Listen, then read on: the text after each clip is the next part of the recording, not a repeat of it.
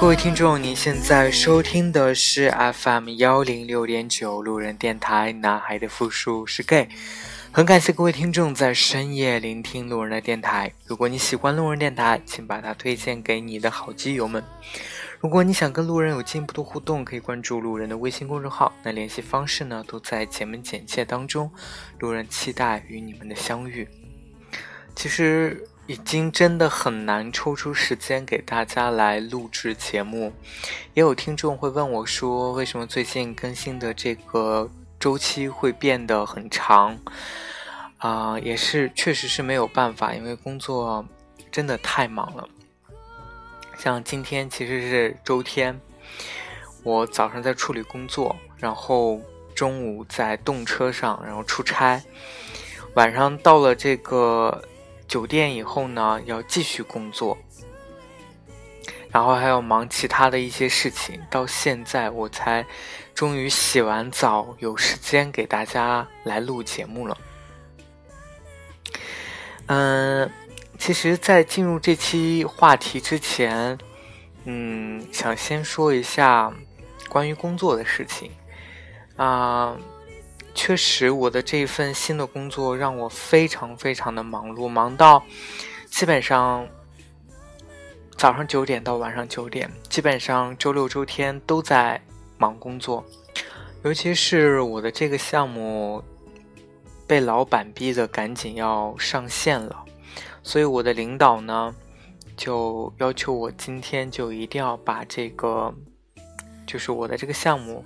要正式对外发布出去，但其实我们心里都知道，还有很多的问题没有去处理完。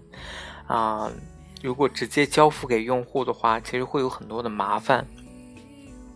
我的领导呢，今天就给我说了一句，说，而且是在群里，很多人都在群里，他是这样说，他说，我们这个只要做一个。面子工程就好了，我们只要给我们的老板能够交差就可以了。其实实际上有多少人在用我们这个项目的这个产品，无关紧要。当他说完这句话的时候，我其实内心里真的就很想哭，就是突然觉得说我为了这个项目。没日没夜的去加班，去各种调动资源来促使这个项目完成的更好，然后解决一个又一个的问题。但是到头来，其实只是做了一个所谓的面子工程，然后为了应付老板的，会觉得说自己的做了很多没有用的东西，就是看不到价值。所以，也在试图安慰自己说，一份工作的对我来说的意义，真的只是赚钱这个目的而已。我记得曾经有听众问我说：“嗯，你难道不觉得你现在很努力吗？”其实我真的感觉不到我在努力。我觉得我，我觉得加班不是一种努力的表现。在我的理解，所谓的努力是应该在你自己感兴趣的，在你自己想学的方面，去不断的去学习、去精进自己的这样的一个过程。我把它称之为是一个，就是叫做努力。我觉得加班不是一种努力，加班只是为了完成你的工作。工作其实并不一定真的就是你喜欢的东西。你喜欢的东西，如果真的变成了一种工作，可能反而变得会很枯燥无味。所以对我来说，我就是很单纯的一个目的，我工作就是为了赚钱，我就是为了养活自己，我就是为了让自己生活的更好，所以我才去工作。我对于工作来说，我没有所谓的喜好，没有说喜不喜欢，只是看我能不能忍受，就是这样。好了，大概说一下这个，也是因为确实被领导刺激到了，所以就想在这期节目之前先聊一下工作的事情。好了，接下来进入今天的这个主题，那名字就叫做“怦然心动的遇见”啊。所以，其实我今天特别想跟大家分享我在这个动车上见到的一个，算是男人吧，应该都不算是男生了，因为男生应该是很年轻的这种。那我觉得是我今天怦然心动的这个男生呢，应该算是一个比较成年的、比较成熟的一个中年大叔。我们俩在高铁上的座位呢，其实是隔一个过道。就是这样的距离，我刚上车的时候，其实我到我的位置上，我就有看到他，当时也没有太注意，就是大概瞄了一眼他的长相，我就觉得，嗯，这个大叔我很喜欢，就是，哎，就是就是这样子的人。那这个大叔，他长相像谁呢？就是。啊，我不知道大家有没有看过那个《锵锵三人行》里面的那个，有点像里面的那个主持人，但是比他看着要年轻一点。对，啊，可能大家会觉得我的口味就 比较奇怪，但是我确实是对成熟的中年大叔比较没有抵抗力。而且，嗯，等真正坐下以后，我才真正能有仔细的去观察他。他看着很，就是应该是三十多岁的样子，感觉平时也是有在保养的，就是皮肤的这个状态都不错。然后他的穿着是穿了一双一一身正装，就是外面是一件这个格子的西装，里面是一个条纹的衬衫。然后是一套的这个西装，然后加一双黑色的皮鞋。当时看到这个搭配呢，其实我有有一点点正装控了。我觉得对看到就是穿正装的男生都还 觉得还蛮不错的，而且再加上他的脸确实是一张中年大叔的成熟的中年大叔的脸，所以就更加分了。当然，这只是从外在哈，就是外表上。比较能够吸引我的点，嗯，后面呢，他做了几个举动，我觉得就是更加分了。他有一个公文包，他从那个公文包里面呢拿出了三样东西。第一样东西呢是坚果，还蛮蛮大一盒的那个，就是应该是国外进口的那种坚果吧，就里面是有什么腰果呀、什么杏仁啊这种，就是坚果。然后他又拿出来了一个，是，嗯，番茄汁，就西红柿汁的一盒那个饮料。第三样拿出来的东西呢，是一双拖鞋，就是那种就是酒店里面的啊那种棉的那种拖鞋。我看到这三样东西的时候，我对他好感倍增。为什么？就是。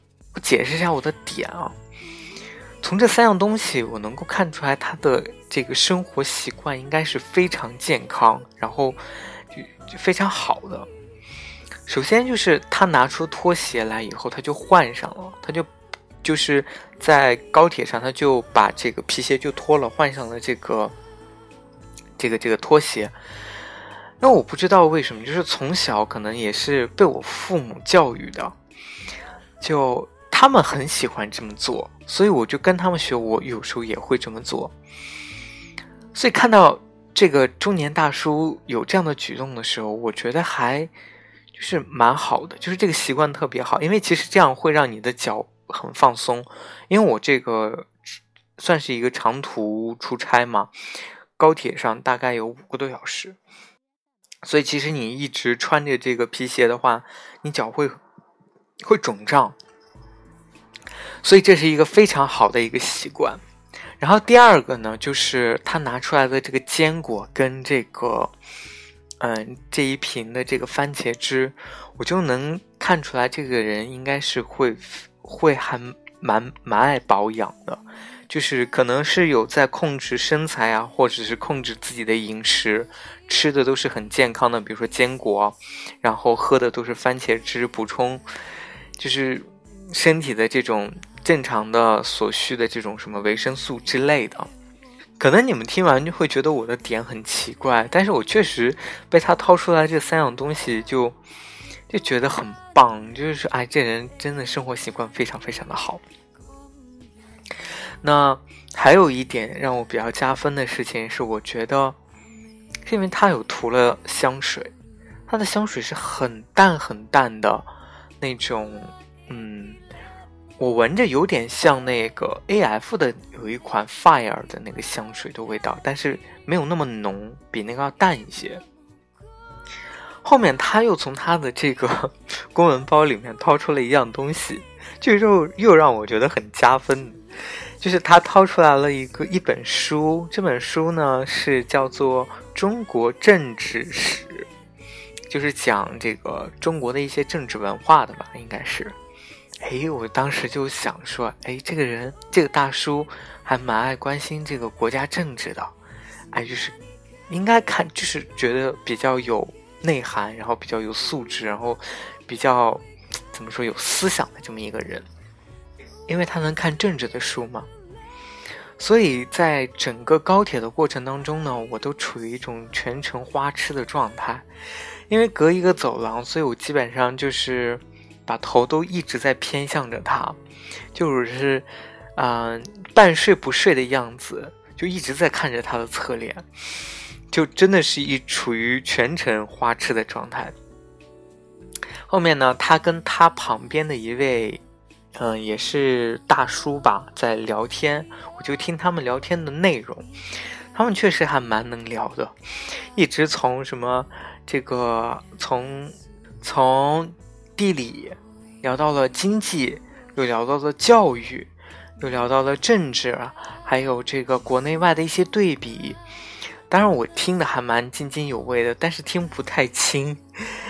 呃，其实我个人是对喜欢去聊政治啊、经济呀，或者社会现象呀这些这样的男生会比较有好感，因为其实我也。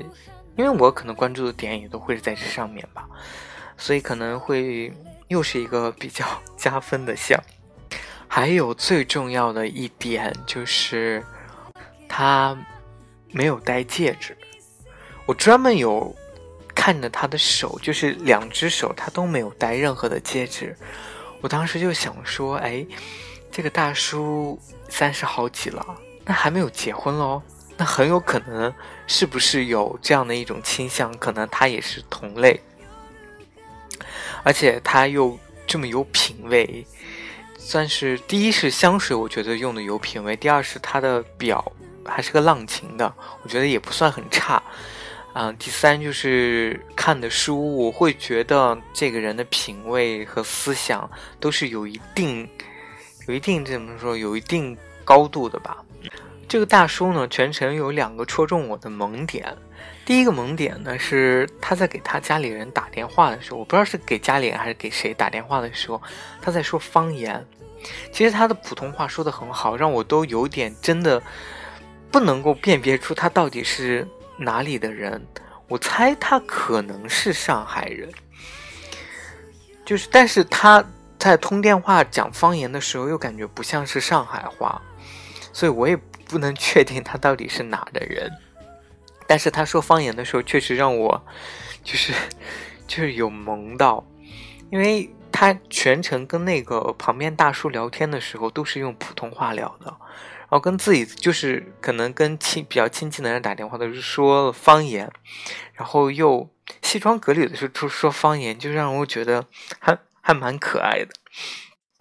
第二个萌点就是他旁边那个大叔比他提前一站下车，下车的时候那个大叔忘把那个充电充电器的那个插就是插头拔下来带走了，那个大叔都下车了，然后旁边的这个大叔就看到以后就立马把那个充电线就拔了，就穿着拖鞋就跑出去就说大哥你的这个充电线忘带了。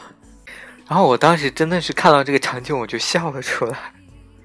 就我觉得这个这个大叔其实人非常的好，然后就各种就是还蛮可爱的。就他也不是很高，嗯，所以就这个举动还让蛮让我觉得蛮萌的。嗯，这这这最重要的一点来了。他跟这个大叔聊天的时候，因为我其实是半睡半醒的那种状态，其实一直在偷听他们在聊什么，然后时不时的要张开眼睛看一下他的侧脸。嗯，突然就听到，就是这个大叔就问他，就说：“哎，那你的这个你小朋友多大了？”然后他他给这个大叔说六岁了。我当时听到说他有小朋友都六岁了，我真是整个人一口老血都要喷出来了，内心真是一万匹草泥马奔过。我靠，真是绝望了。本来确实之前有想过，有幻想着说。是不是可以去问他要一下微信？然后可能比如说在，因为都出差同一个城市嘛，所以是不是有可能还可以一起吃个饭、约个饭什么之类的？当时确实有做了这样的幻想，但是后面一听到他又都有孩子，他妈的都六岁了，然后我就想说，哎，算了算了算了算了，就是这是暴击一万点。所以这真的算是一个比较怦然心动的遇见吧？我觉得，嗯，当然不可能有任何的结果，也不可能有任何的交集，只是在当时当下很痴迷于这个大叔，就那种侧脸，真是我还有偷拍一张。如果你们谁感兴趣的话。可以问我来要，我也可以私发给你们，让你们看看我的审美到底是什么样子的。我真的是对那种小年轻的帅哥就没有特别大的感觉，反而对这种比较成熟的这种大叔挺有兴趣的。嗯，所以其实我特别想说，呃，大家要善于去发现身边的人和事。其实很多人会问我说。嗯，怎么去认识基友？就是如果不用软件的话，其实我特别想跟大家说，基友真的很多。你真的只要仔细一点，你要去那个发，就用发现的眼光去观察一下身边的人，你都会能遇得到。然后我再给大家讲一个小故事。这个故事呢，就是我发生在我现在的这个公司里。啊，我现在的公司呢，就是跟我同一个项目的有一个开发小哥，这个小哥呢比我小一岁。我第一眼见他的时候，我觉得就嗯，因为这个小哥穿穿着有一点点，嗯，怎么说呢，就是就有点偏 gay 吧。当时但也没有想太多，只是后面有就是因为被分到同一个项目，有机会接触了，所以就大家就是有时候会聊天。那这个小哥呢，就很奇怪，就是那时候也跟他不是特别熟，他就问我喜欢用什么听歌软件，我说我基本上用的都是就是网易云音乐，他就是让我把这个网易云音乐的这个 账号给他。我当时其实有点吓尿了，因为网易云音乐上我做了电台嘛，同步了更新了我的电台，所以如果我给了他，就相当于说，我我我跟他出柜了，所以我后面申请了一个小号，然后给了他。当时我就特别纳闷，我就说，为什么会有人问我要网易云音乐的账号呢？这不是什么什么什么。啊，这个微博的账号之类的，就还蛮奇怪的。后来就是因为我们经常一起吃饭，好几个人一起吃饭，他也是其中一个。在他跟我们聊天的过程当中呢，他非常喜欢用“基友”这个词，啊，就出现的频率还蛮高的。所以那个时候我也就是有怀疑。他是不是在一直在想要试探我，或者是想给我传递什么样的一个信息？当然，就是想传递的信息不是说他要勾搭我，而是说就是想试探我是不是 gay 的意思。有一次，我跟他就是在公司里面就加班吧，这时候呢过来了一个就是另外一个同事，我们我们俩都不认识的一个同事。那个同事呢，是我觉得。是我在我看来最像 gay 的一个同事，就非常非常的瘦，然后说话，因为他本身可能就是地方出生的地方的原因，他说话就很就很柔，很阴柔，很阴柔。然后整个穿着打扮让我觉得也比较偏 gay。不过后来证实这个人他他是直男。然后当时我就啊，我就跟这个这个男生聊天，我就说：“你看那个，你看那个男生。”我说他很瘦，其实我说的瘦就是胖瘦的瘦。我说他很瘦，我说他看着比你还瘦。这个时候呢，我这个同事就说：“哪里呀？我比他瘦啊，我比他瘦多了吧？”我说：“明明是他比你瘦啊。”他说：“其实你不要看我外表这样哦，其实我很瘦的，公公不起来。”然后我当时就有一点，有一刹那就愣住了。我说：“你到底在说什么？”哦，我就突然就突然就反应过来了。哦，我说我说的是胖瘦的瘦。他说：“哦，你说的是胖瘦的瘦啊？”我说：“哦，是是是，我他 是比我瘦。”我当时就整个人超尴尬，因为他他说就是我。最重要的那个那句话就是他说：“你不要看我这样，其实我很瘦的。”他其实是想说的是攻瘦的瘦。哎呦我去！所以当时我就觉得他好像确实是同类人。那嗯，就是最近的一次，就是前天。呃，我们也是加班，加班到很晚，就那时候就只剩我跟他两个人了，因为他他其实之之前我们不是有互相交换过这个网易云的这个账号嘛，我故意在小号里面就添了几首歌曲，他大概就知道我喜欢音乐的类型了，他就那天就在，因为只剩公司只剩我们两个人在加班了，他就公放了音乐。就是用他的电脑在放音乐，这时候他突然就问我说：“说哎，你知道你有听过张惠妹的《彩虹》吗？”我其实当时又是一愣，我说他怎么会突然想到这首歌要问我？我说我说听过啊。他说那你知道这首歌的含义吗？我我我我其实心里是知道的，因为因为。基本上是是个 gay 都能够知道这首歌，都听过这首歌，都知道这首歌到底写的是什么。但是我为了就装一下，我就说啊，我说不知道啊，我只是听过而已。没想到他就开始公放了，你知道吗？他就说哦，那你听听看，他就开始公放了这首张惠妹的《彩虹》。我去，我真的整个整场就就。就心里一直在冒汗，我我一直觉得他好像有意思，刻意在试探我，就是各种各样的，就觉得很，我觉得还蛮奇怪的。而且有一次，我觉得最好笑的是，我们有一嗯去一起去吃饭，我就不小心瞄到他的脖子上被种了草莓。后面呢，我就有问他说：“我说你。”认真回答我一个问题，他说好。我说你有女朋友吗？他说没有啊。然后我当时心里也说，我靠，那估计是约了一炮吧。所以其实我特别想给大家说这个例子，是不是在说我生活上就是我这个这个同事怎么怎么样了，而是特别想跟大家说，其实。就是男生是 gay 的比例其实是很比较大的，就是我曾经看过一个报道，就是说大概是百分之十的男生吧，他可能都有这个同，就是可能是 gay，然后他可能这个同性的倾向的这个比例的人数会会更大一点，可能到百分之更多的，可能可能是百分之二十之类的，有百分之十的男生但是 gay。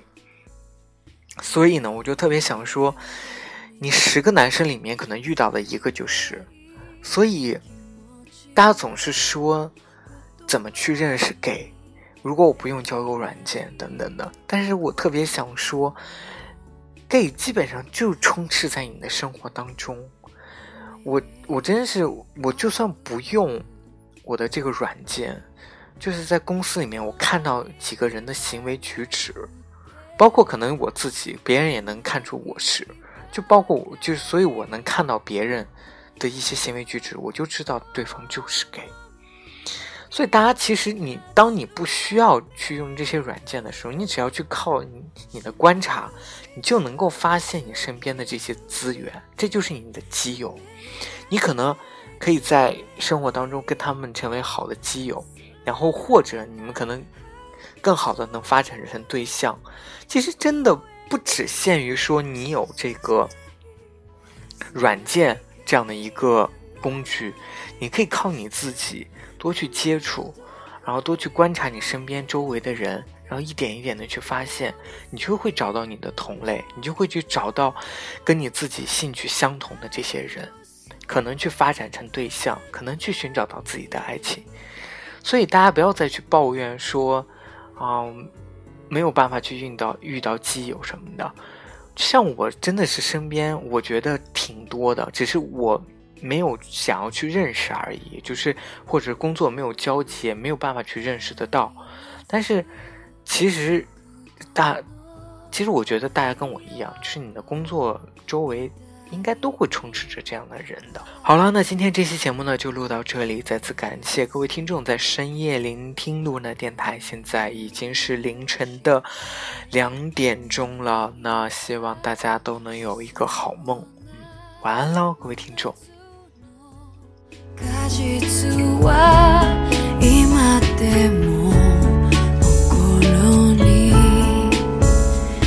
Bye.